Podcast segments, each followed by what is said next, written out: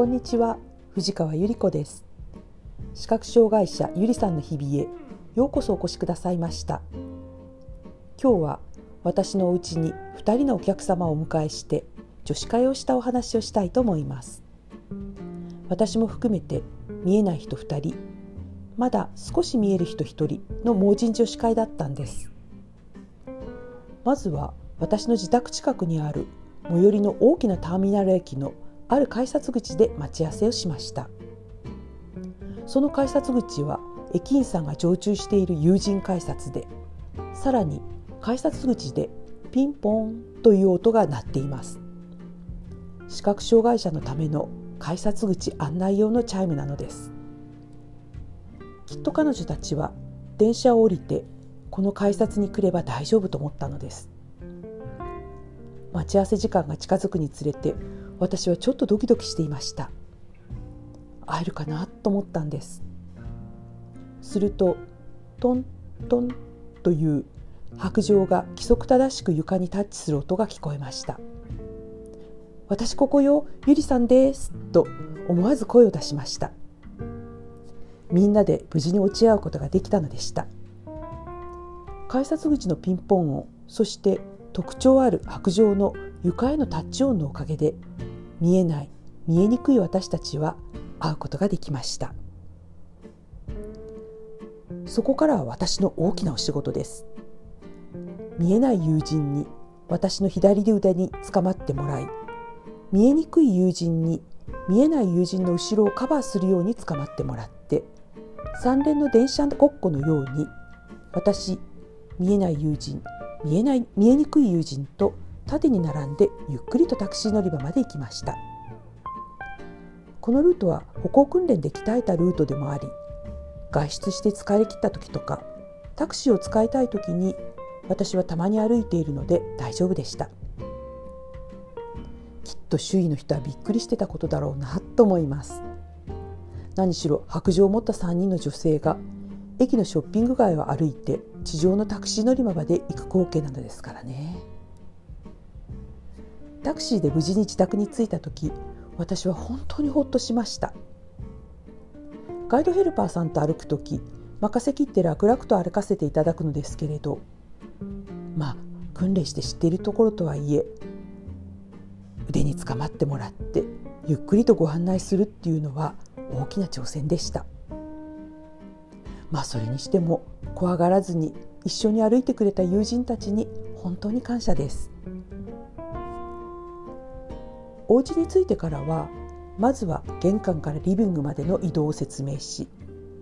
お手洗いとかペーパーや流すレバーの確認洗面所の水道レバーとかハンドソープお手拭きなどの説明そしてリビングのテーブルに触ってもらっておのおの座る位置やランチョンマットやコップの位置を触ってもらって確認をしてもらいました。私にとっては自宅ですから無意識に私は移動しています。改めて見えない見えにくい友人たちにどんな感じのレイアウトかをお話しするのは分かりやすかったかな大丈夫だったかなとドキドキしていました。お昼ご飯は手間のかからないクリームシチューとご飯のワンプレートにして食後のおやつは友人たちがたくさん持ち寄って楽しいおしゃべりに花が咲きました。訓練時代とか展示図書館で出会った。まだそんなにお互い深く知り合っているのではないけれど。もうまるでもう10年ぐらいの友人のように。とても若い人はその人の暮らしについて。少し若い人は今目標を立てて邁進していることについての話。そして少し年を取っている私はそれなりのシニアの暮らしについてなど生活から文化福祉や医療視覚障害を持つ者が感じる。あそれあるある。というような思いなど楽しい時間が流れていったのでした。私は今回本当に心から思ったことがありました。あなたはいずれ失明するかもしれません。という驚愕の告知を受けた時ああ一りぼっちの戦いが始まったんだ。誰も私の気持ちなんかきっと理解できないよ。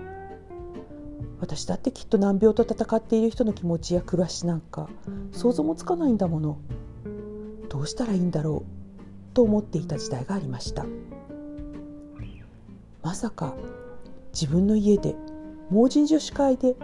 年代を飛び越えて遊びに来てくれる友人たちと楽しんでいることなどそう当時は想像もつかないことだったと思います。ほんの少しの勇気。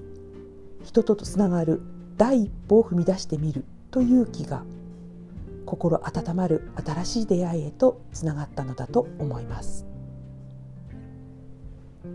女子会の帰りがけマンションの管理人さんに私たちの写真を撮ってもらいました。